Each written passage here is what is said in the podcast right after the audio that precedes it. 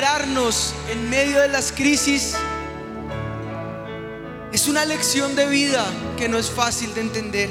Mira lo que dice Romanos en el capítulo 5. Dice, justificados pues por la fe que tenemos. Tenemos paz para con Dios por medio de nuestro Señor Jesucristo, por quien también tenemos entrada por la fe a esta gracia en la cual estamos firmes y nos gloriamos en la esperanza de la gloria de Dios. Y no solo esto, sino que también nos gloriamos en las tribulaciones, sabiendo que la tribulación produce paciencia y la paciencia prueba y la prueba esperanza y la esperanza no avergüenza porque el amor de Dios ha sido derramado en nuestros corazones por el Espíritu Santo que nos fue dado. Amén. Amén. Amén. La esperanza no avergüenza. Dile a la persona que tienes al lado, la esperanza no avergüenza. ¿Cómo nosotros podemos entender las crisis? ¿Cómo poder entender y enfrentar las dificultades? ¿Cómo responder ante las tribulaciones que se enfrentan? Que es como si Satanás nos escupiera en la cara. ¿Y qué, qué propósito hay? La respuesta de Pablo es que se debe tener un lugar lleno de gracia y de propósito en la vida cristiana. Esas pruebas y esas dificultades tienen un lugar especial que nos llenan de propósito y de esperanza, que nos llenan de gracia de parte de la presencia del Señor en la vida del creyente. Y por tanto, por esa gracia y por esa esperanza, por esa gloria que el Señor manifiesta, Pablo sugiere, gócense en las tribulaciones, gócense en las dificultades, gloríense en esas tribulaciones. Eso suena bonito cuando una tribulación puede ser sobrellevada, cuando una tribulación puede ser pasajera. Pero mira, en una revista cristiana, en el Día Internacional de Oración por la Iglesia Perseguida, se produjo un artículo con la intención de fortalecer la fe del creyente, de eliminar toda frivolidad, ligereza, toda superficialidad respecto a las aflicciones y el porqué de ellas. Y al final de la primera página dice el artículo lo siguiente, los cristianos que no son asesinados a menudo son sometidos a brutales torturas, a lavados de cerebro, intentando forzarles a repudiar su fe. En algunas partes del mundo, las mujeres cristianas son brutalmente violadas para forzarlas a quebrantar su lealtad a Cristo, mientras que sus hijos son vendidos a esclavitud por precios tan bajos como 15 dólares. Otros miles languidecen año tras año en prisiones y duros campos de labor con el propósito de hacerlos retractarse de su fe. Ante esas tribulaciones, ¿quién puede alegrarse? ¿Cómo gozarse en medio de la adversidad? Pablo en Romanos, acá en capítulo 5 que hemos leído, específicamente en el versículo 3, dice, y no solo esto, es decir, no nos gloriamos solamente de la esperanza que tenemos firme en Dios, en la gloria que hay en Dios, sino que también nos gloriamos en las tribulaciones. Y más adelante, en la segunda carta de Corintios, en el capítulo 12, dice, Cristo me ha dicho, bástate mi gracia, porque mi poder se perfecciona en la debilidad. Por tanto, muy gustosamente me gloriaré más bien en mis debilidades, para que el poder de Cristo se exalte en mí. Mira cómo dice dos veces, para que nos gloriemos en las debilidades. Y luego dice, gustosamente me gloriaré en mis debilidades. Eso nos muestra a un Pablo que está viviendo lo que predica, que practica lo que predica, que está padeciendo dificultad, que está padeciendo tormento, que está padeciendo crisis, que está padeciendo sufrimientos, pero en medio de esa adversidad, él mismo pone su carne como ejemplo y dice, muy gustosamente me gloriaré en la dificultad, me gloriaré en la adversidad. No importa cuál sea la colección de aflicciones que veamos a nuestro alrededor, debilidades, enfermedades, muerte. De hecho, la debilidad no es pecado. No estoy hablando de pecado, no estoy hablando de tentaciones, hablo de crisis. En el versículo 9 del capítulo 12 de Corintios, Pablo dice las debilidades, dice que las debilidades son insultos, son privaciones, son persecuciones, son angustias por amor de Cristo. Esas son las dificultades a las que Pablo hace referencia. Y pudieran ser tribulaciones por pérdida de la salud, tribulaciones por enfermedades, pudieran ser tribulaciones por relaciones interpersonales que se han vuelto tensas, que se han destruido, que se han resquebrajado. Pueden ser incluso tribulaciones por decepciones, por abandonos, por rupturas, por adversidades, por adversidades incluso vocacionales, por accidentes, por catástrofes, por desastres naturales, por, no sé, diferentes inconvenientes aún, inconvenientes pequeños, como los cotidianos, no sé, un atascón, como dicen en algunos lugares, trancón decimos acá, cuando el tráfico se pone denso, una dificultad o una calamidad doméstica, con una plomería que se rompe, o cualquier dificultad, sin importar cuál sea la, la aflicción, cualquier cosa que te haga la vida un poco más difícil, pero que amenace directamente tu fe, tu bondad, el poder de Dios, la bondad de Dios y la sabiduría de Dios. A esas aflicciones Pablo las llama tribulaciones. Esas son las que Pablo ha denominado como tribulaciones. Hay quienes dicen, pero es que ellos estaban en martirio. Sí, la palabra griega para eso es marturía. Y eso tiene otra connotación, una fe llevada al límite. Pero a estas dificultades de la vida, Pablo las llama tribulaciones. Y sabes, no solamente te invito a que las identifiques, sino que las veas como normal. Lo anormal sería no tener dificultades. Lo anormal sería que no viviéramos esas, esas tribulaciones. Por eso Pablo dice en Hechos, en el capítulo 14, el versículo 22, es necesario que a través de muchas tribulaciones entremos al reino de Dios. Así que podemos declarar, las tribulaciones son necesarias.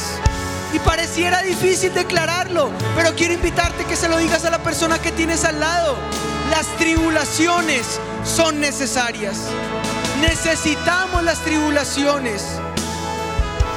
Pero una cosa es necesitar las tribulaciones. Una cosa es identificarlas y saber que hay que atravesarlas. Pero otra muy diferente es alegrarme con las dificultades. Cómo gozarnos en medio de la adversidad. Cómo gloriarnos cuando Satanás se levanta como gigante en medio nuestro.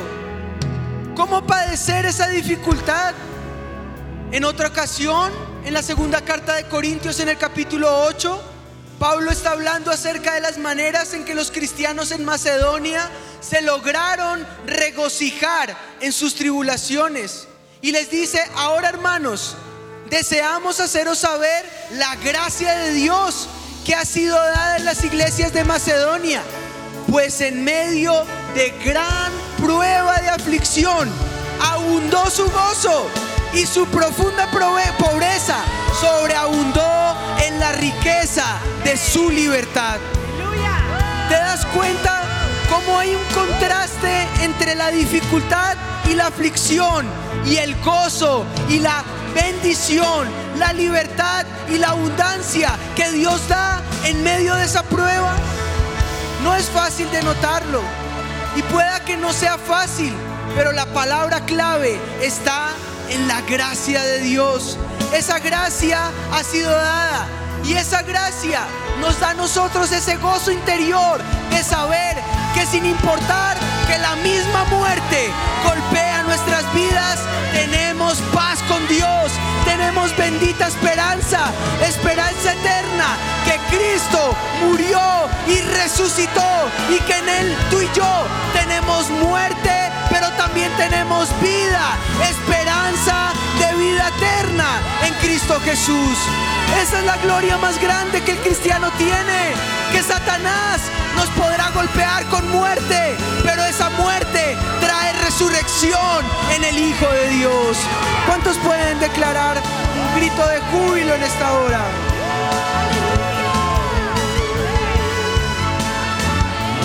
Hay poder en la sangre de Jesús. Hay poder y victoria en la muerte y resurrección del Hijo. Así que ni la muerte, ni la vida, ni ninguna cosa nos podrá separar del amor de Dios que es en Cristo Jesús, Señor nuestro. ¿Cuántos pueden gritar un fuerte amén? Aleluya. Esa, esa es la verdadera salvación por gracia. La gracia no es libertinaje para que yo haga cuanto a mí se me ocurra hacer con ella. La gracia es un regalo de parte de Dios.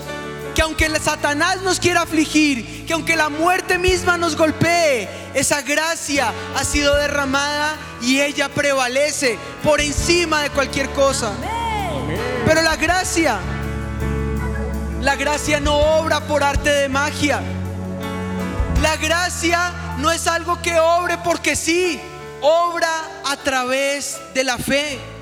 Por eso Juan dice, conoceréis la verdad y la verdad te hará libre. Porque en, en la gracia, para que esa gracia opere, se requiere fe. Y Satanás lo sabe. Y es por eso que el dardo del enemigo va directo a tu fe, para opacar tu fe, para arrebatarte la esperanza. Con que Dios ha dicho que este es el año de pioneros y conquistadores. Y ese dardo de Satanás golpea en tu corazón. Con que Dios ha dicho que te va a liberar de la ruina. Pero ¿quién en tu casa ha sido libre de deudas? Y Satanás golpea justo en el blanco con que Dios ha dicho que este año vas a ser libre y vas a ser sano y enfermedad viene a tu casa. Aún la muerte golpea a algunos hermanos del ministerio. El COVID viene, nos encierra. Vienen las normas que nos quitan la posibilidad de ir al parque. Viene Satanás y opaca nuestra fe. Porque Satanás sabe cuál es la palabra que viene para el 2021. Y él sabe que a las tinieblas no le conviene que los hijos de Dios anden en libertad. Satanás quiere opacar tu fe. Avivamiento, Satanás te quiere arrebatar la esperanza. Satanás te quiere quitar la fe. Pero tenemos esperanza, bendita esperanza en Dios, que ni la muerte, ni la vida, ni principados, ni potestades, nadie podrá quitarnos ese amor que hay en Cristo Jesús. Nadie podrá pagar esa esperanza. Nadie podrá. Esa fe anclada en el Hijo de Dios te da victoria total. Te da victoria total. ¿Lo puedes creer? ¿Puedes declarar un fuerte amén? ¿Puedes gritar amén a esas palabras del Señor? Aleluya.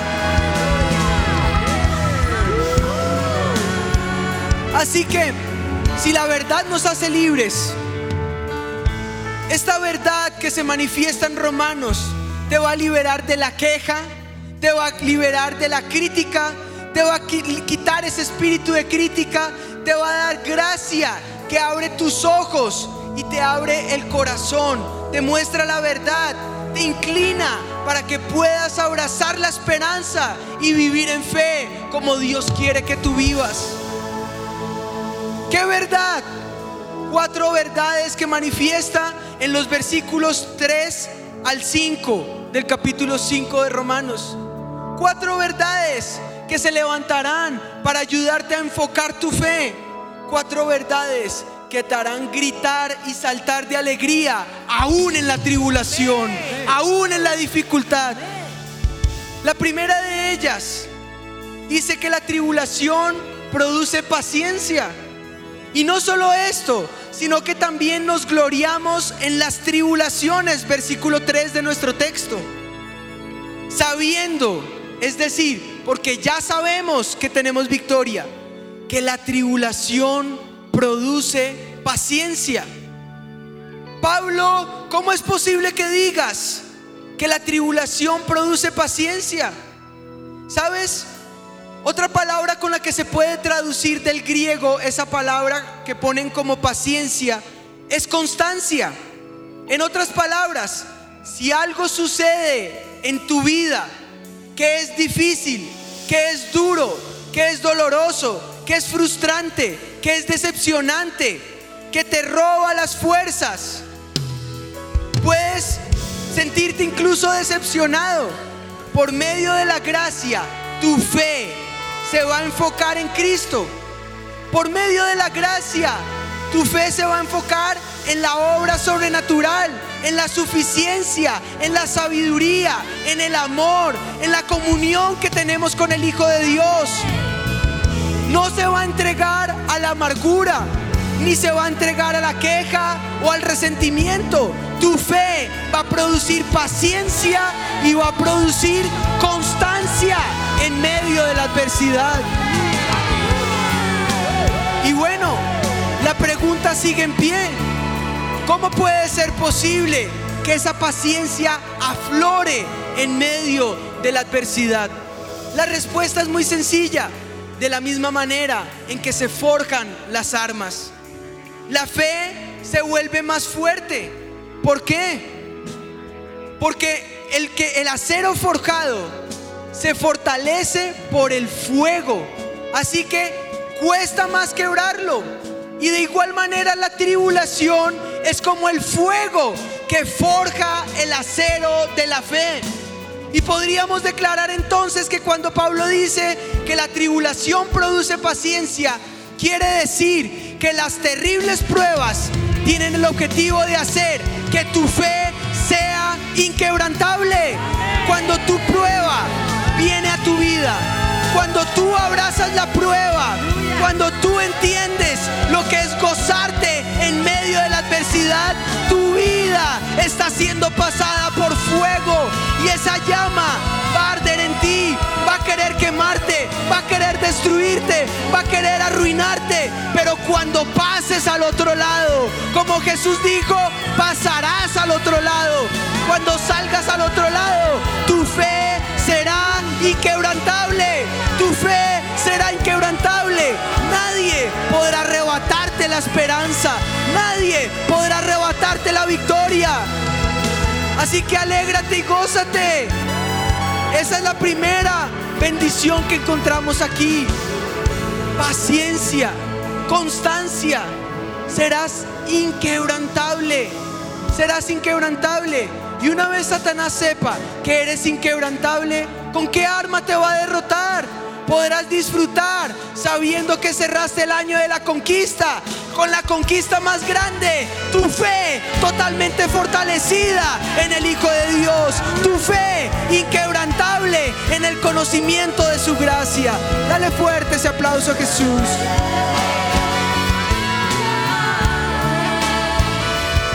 La segunda verdad dice, esa paciencia produce prueba. Pero esa prueba no es una prueba, es un carácter probado. Así dice las versiones. De hecho, la traducción es carácter probado. Así que nos gloriamos en tribulaciones sabiendo que la tribulación produce paciencia y la paciencia produce un carácter probado. El énfasis está en la palabra probado. Esa palabra probado viene del griego dokinen. Y esa palabra dokinen tiene una idea.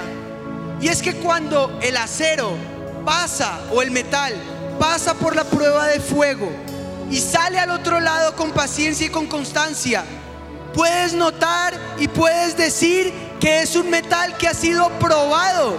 Es decir, un metal auténtico, genuino. Esa es la idea. Una fe probada, una fe pasada por constancia y paciencia. Y cuando sale al otro lado, pueden decir, este metal es auténtico, este metal es genuino. Un metal de mala calidad se va a derretir, se deshace, se consume por el fuego. Pero un metal que ha sido bruñido, pasado por fuego, una vez forjado, es certificado y es autenticado con un certificado de calidad. Puede declarar, este verdaderamente es hijo de Dios. Esta mujer verdaderamente es auténtica hija de Dios porque su prueba lo ha testificado, porque ha pasado por fuego, porque su fe es inquebrantable y porque ha probado ser hecha hija de Dios o ser hecho hijo de Dios. Amén. Atraviesas las dificultades, cuando tú pasas por la tribulación, tu fe resiste, tu fe es probada y recibes la mejor y maravillosa sensación de autenticidad. Sientes que tu fe es real, ha sido probada, ha pasado la prueba de la paciencia y por tanto es auténtica, es genuina, es la fe anclada en la esperanza del Hijo de Dios. Tercero, cuando venga la crisis, entiende no solamente paciencia, entiende no solamente que eres auténtico y genuino. Dice que el carácter probado produce esperanza. ¿Cómo es posible? Dice, también nos gloriamos en la tribulación, sabiendo que produce paciencia, la paciencia carácter probado y el carácter probado esperanza. Cuando tu fe ha sido pasada por la aflicción y has logrado prevalecer y además has logrado salir victorioso con una fe inquebrantable, genuina y auténtica, es entonces cuando reconoces que eres un verdadero cristiano, no falso.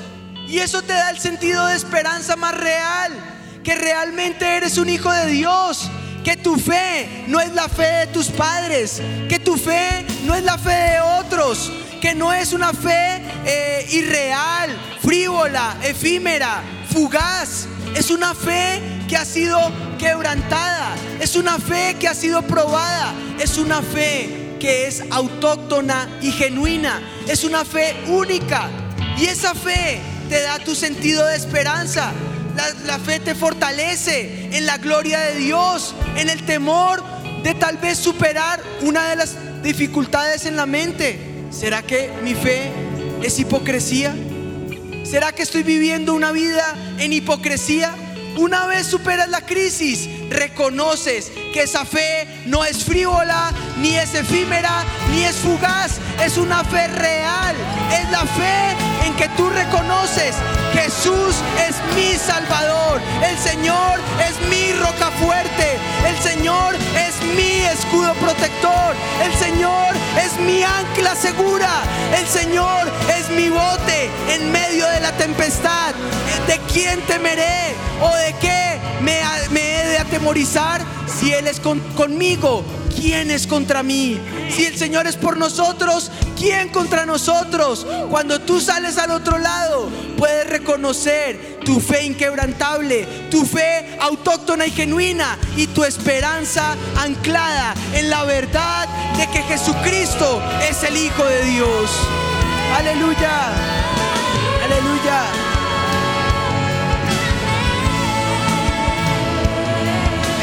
Propósito de la aflicción en nuestras vidas es darnos justo en el blanco.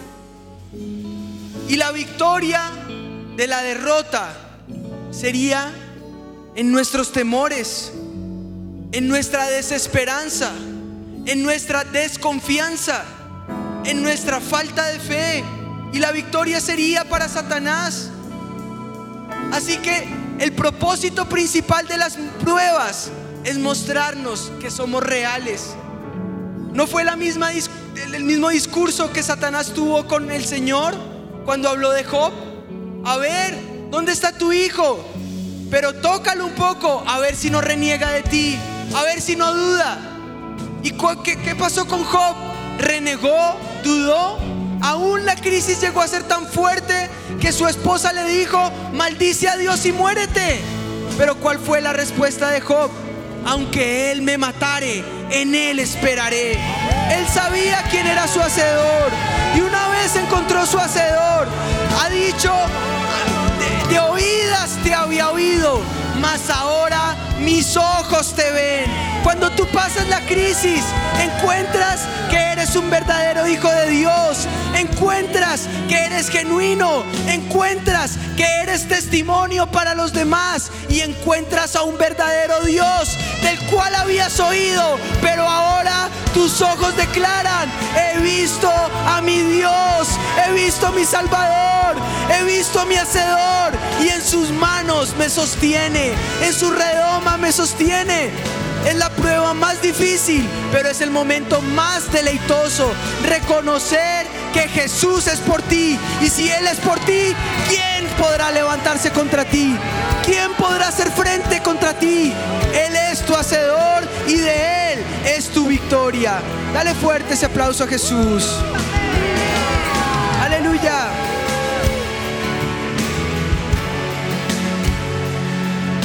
Y por último,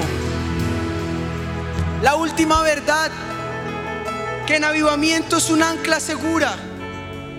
La certeza de lo que el Espíritu Santo hace en nosotros.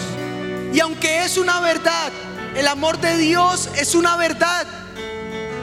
Este cuarto aspecto es una experiencia. Más que una verdad, es una experiencia.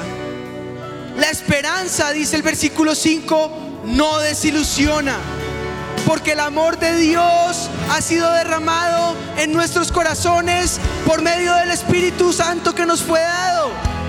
Así que, aunque Satanás quiera golpear tu vida, aunque las crisis vengan a tu casa, aunque las dificultades se levanten y tal vez perezca nuestra esperanza y tal vez la duda agobie nuestras vidas y tal vez las lágrimas corran por nuestras mejillas, puedes tener la certeza más grande.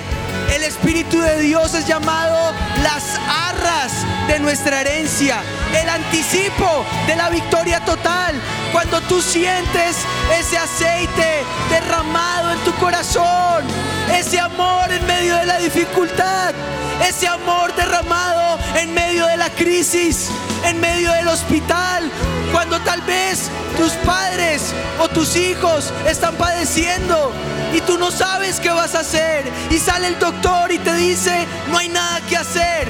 Viene la presencia del Señor que te hace saber, tranquilo, yo estoy en control, yo te amo, yo tengo un plan para ti y mi plan y mi pensamiento tiene un fin y una esperanza, tiene un fin y una esperanza y ninguna palabra de su boca vuelve a él vacía.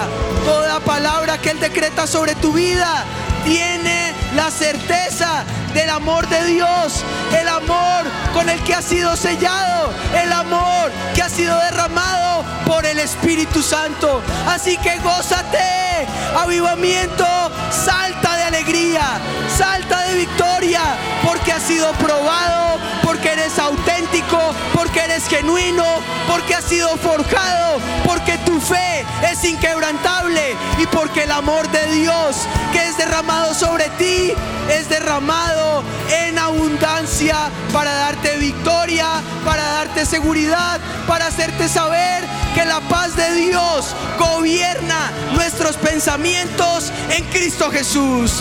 Dale fuerte ese aplauso a mi Jesús. Dale fuerte ese grito de júbilo.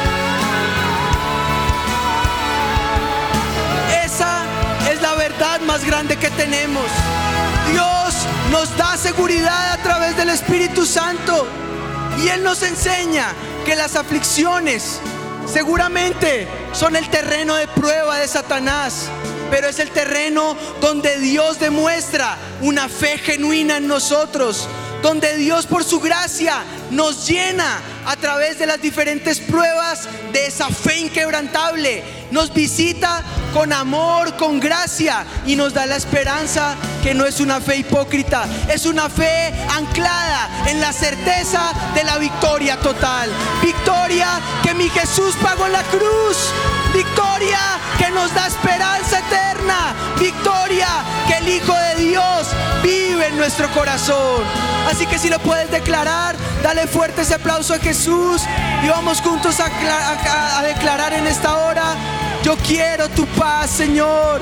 Paz que sobrepasa todo entendimiento.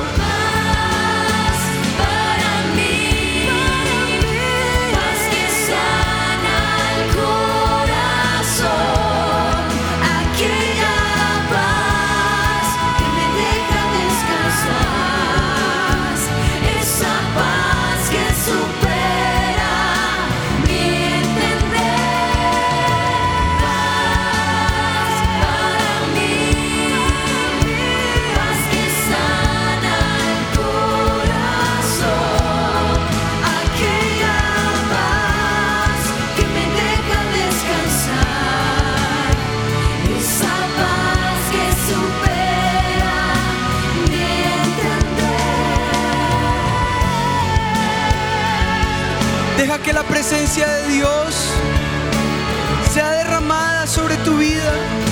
Deja que la presencia de Dios inunde tu corazón. En este momento de aflicción, levanta tus manos al cielo y dile Espíritu de Dios, que tu paz gobierne todo mi ser, que tu paz inunde mi vida. Satanás quiere afligirme, Satanás me quiere quebrantar. Satanás me quiere despedazar y deshacer. Satanás está burlando en mi cara. Pero hoy declaro que tú eres la salvación, que de ti viene mi victoria, que mi esperanza descansa en tus promesas, que mi esperanza descansa en tu palabra, en la certeza que tuya es la victoria, en la certeza que tu amor ha sido derramado, en la certeza de saber que tú obras en amor y que nunca llegas tarde, Señor. Tu mano poderosa, tu brazo extendido que trae libertad, que trae sanidad y bendición, sea derramada hoy sobre nosotros en el nombre de Jesús, en el nombre de Jesús. Ayúdanos en nuestra fe, Señor. Gracias, Señor. Ser hombre de poca fe,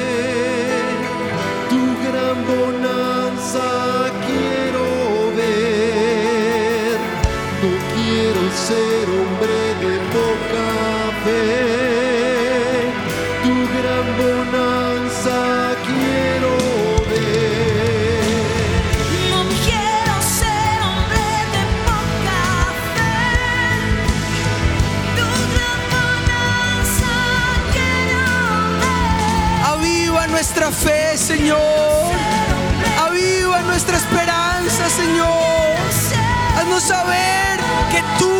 en control. Que tú te paras enfrente de la aflicción y a la tempestad y a la tormenta le dices cesa, no más, basta ya. Tu paz sobre nosotros, Señor.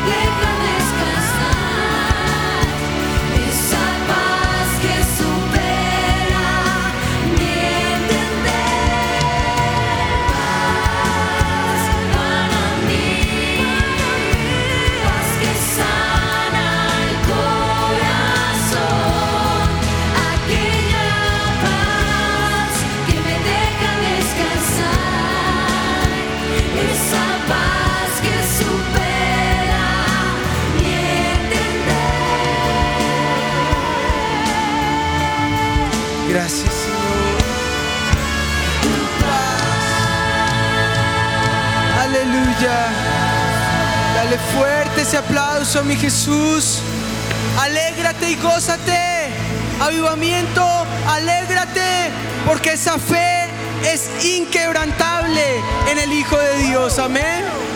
Amén.